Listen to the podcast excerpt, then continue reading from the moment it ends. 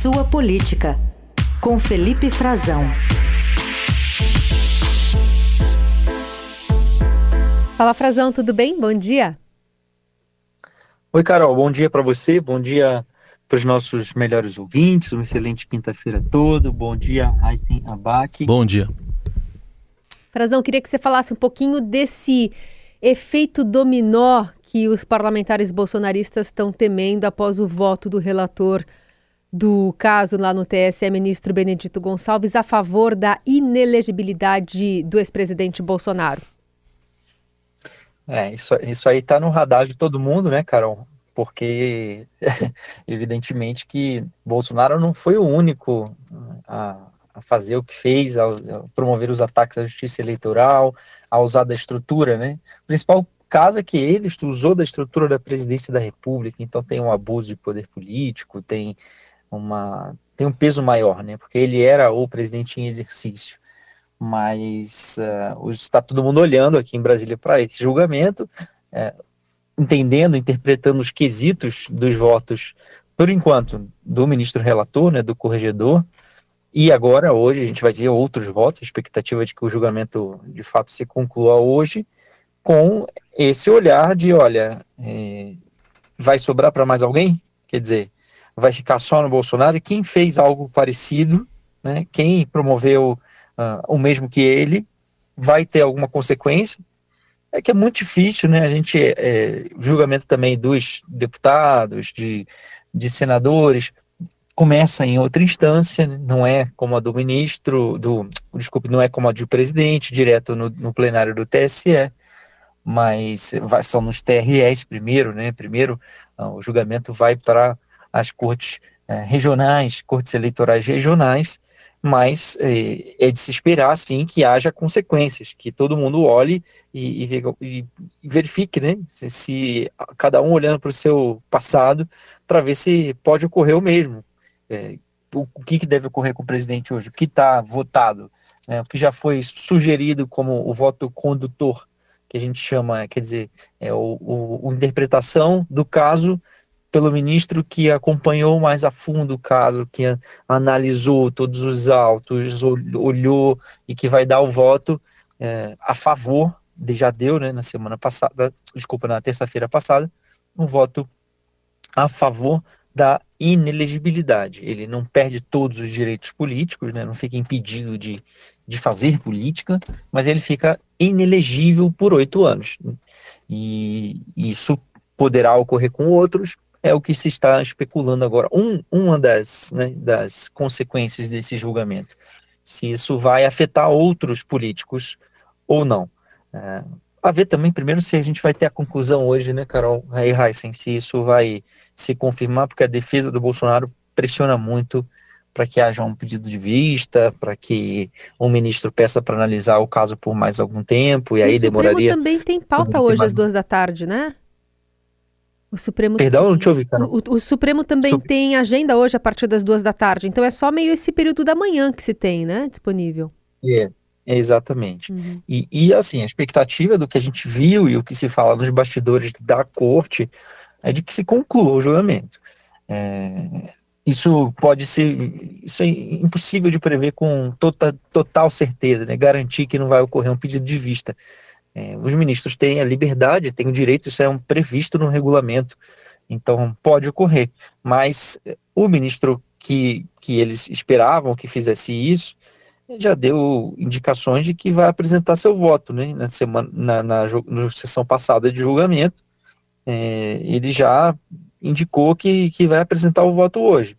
Então, daqui a pouco, a expectativa é de que os outros demais seis ministros que estão faltando ah, concluam esse julgamento, né, concluam essa, esse julgamento que está com toda, todo jeitão de, de, de fato ir pela inelegibilidade do presidente por oito anos. A ver se o ministro Raul Araújo, que vai abrir os trabalhos, hoje, que era a esperança, do, da, da, uma das esperanças da defesa do ex-presidente Jair Bolsonaro, vai de fato votar, simplesmente apresentar o seu voto, ou vai adiar um pouco, postergar um pouco essa, essa discussão, que é o que, que pretende a defesa, é o que quer a defesa do presidente, do ex-presidente da República, Jair Bolsonaro, ou se vai se concluir. A, tendência é de que se conclua, né? O que a gente tem, tem ouvido e colhido é, nas conversas aqui em Brasília.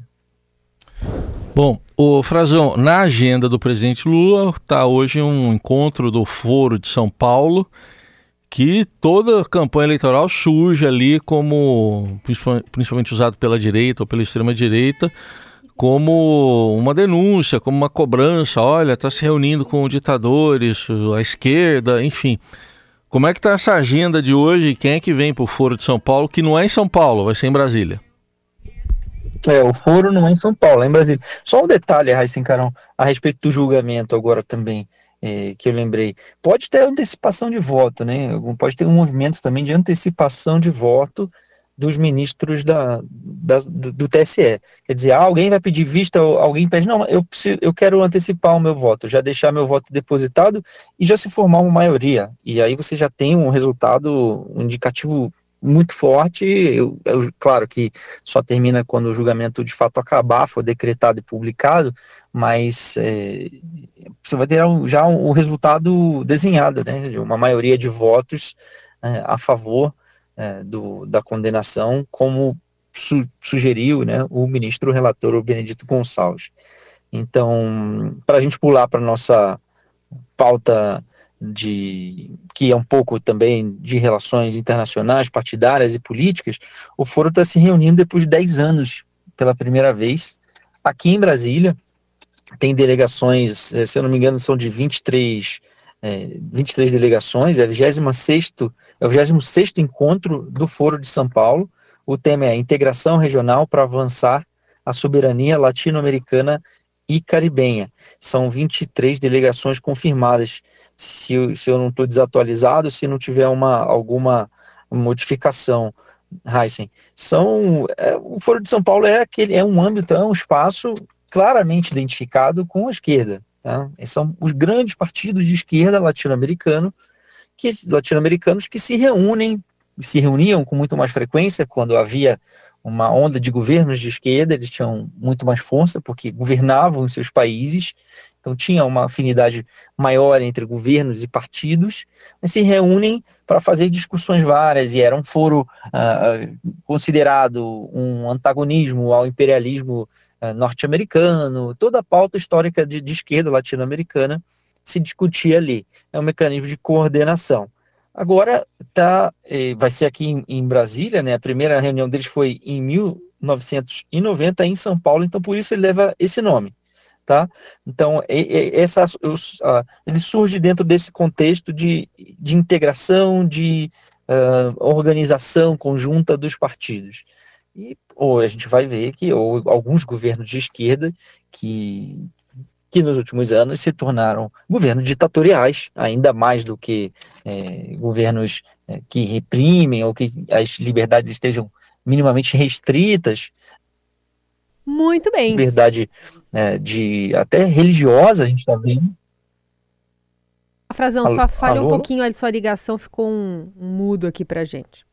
Ah, tá bom. Então, liberdade, dizia, Carol, que tem esses governos de esquerda que alguns desses partidos participam, é, nos últimos anos se tornaram ditatoriais, como, como a gente tem visto restrição à liberdade política, liberdade religiosa ah, em alguns países, como é o caso da Nicarágua, ah, falta de respeito aos direitos humanos, repressão a, a, opositores, expulsão de opositores, prisão de opositores. Os casos mais graves são Nicarágua e Venezuela e Cuba, que é o caso mais clássico, né, o mais antigo. Esses os governos né, esses, desses países representados por seu, seus partidos estarão aqui, né, a Frente Sandinista de Libertação Nacional da Nicarágua, o PSUV, né, Partido Socialista da Venezuela, e o Partido Comunista de Cuba também estará representado. O PT é o partido que tem a secretaria do Foro, que vai liderar os trabalhos. Tem outros partidos no Brasil e também da região, mas com essa pauta, a necessidade de atualizar essa pauta e esse, essa dificuldade de discutir esses problemas. Problemas reconhecidos até pelo próprio presidente Lula, que vai abrir, uh, vai participar de uma sessão de abertura hoje à noite, mas que ele reconheceu na semana passada, na sua viagem à Europa, por exemplo, a necessidade de se discutir a prisão de religiosos, quando ele conversou a pedido do Papa Francisco, diz que ia tentar interceder junto a Daniel Ortega na Nicarágua eh, em relação a esse problema que é, é gravíssimo lá, com é, expulsão de pessoas, expulsão de religiosos, prisão de pessoas da Igreja Católica, a falta de avanços na, na, na Venezuela, né, de, de diálogo com a oposição, de espaço político, e o Foro se diz defensor da democracia, mas não discute esses temas. Né? Isso acaba escapando um pouco da pauta, eles acabam dizendo que cada povo tem a sua autodeterminação, tem o seu processo político que deve ser respeitado. Vão discutir também fake news e outros assuntos é, atuais, mas essa é a grande, é a grande questão, né? Como se posicionar uh, diante desses problemas gravíssimos, especificamente de três países governados pela esquerda na região, uhum. Carol e Reis. Muito bem. Frazão, temos uma música aqui para você. Uma vez Flamengo, sempre Flamengo. Flamengo sempre. Da série Nunca Duvidei, não é isso? É, eu nunca duvidei. Quer dizer, duvidei sim pouco, mas. Enfim. Também não dá para dizer que eu nunca critiquei, né? Mas enfim. Só um é, aviso é, importante, viu, Frazão? É o Flamengo ganhou de 4 a 0 né? Mas o Bragantino, você conhece o Bragantino, eu sei que você conhece. Ganhou de 7 a 1 ontem, viu? 7 a 1 vi, rapaz. É, é, que você tava fora, acho que. Você tava viajando quando o Bragantino fez 4 a 0 no Flamengo. Mas a gente não tá é, tá tocando nesse assunto, não estamos abordando isso com você. Eu ouvi dizer, rapaz, que aconteceu isso aí. Aqui, Chegou lá em Roma, né? Em Bragança. Chegou, chegou, chegou lá. É um acidente de percurso, né? Eu queria faltar hoje, 4x0 na Libertadores, faz tempo que eu não vi um negócio assim, sabe? Eu confio no professor Sampaoli, mas só nele, no resto do time não tô confiando muito. Tá bem difícil ganhar confiança, recobrar confiança nesse, nessa equipe do Flamengo, mas foi bom. Eu nem vi, viu? Eu só, eu só vi hoje de manhã. Eu olhei tá. e falei, ai, graças a Deus, que maravilha. É tão bom quando isso acontecia toda hum. semana. Tá certo. Muito bem, Frazão, obrigada por hoje, viu? Até semana que vem. Um beijo. Tchau, tchau, Carol Heisen. Obrigado aí por essa homenagem, Nelson, para toda a equipe da rádio.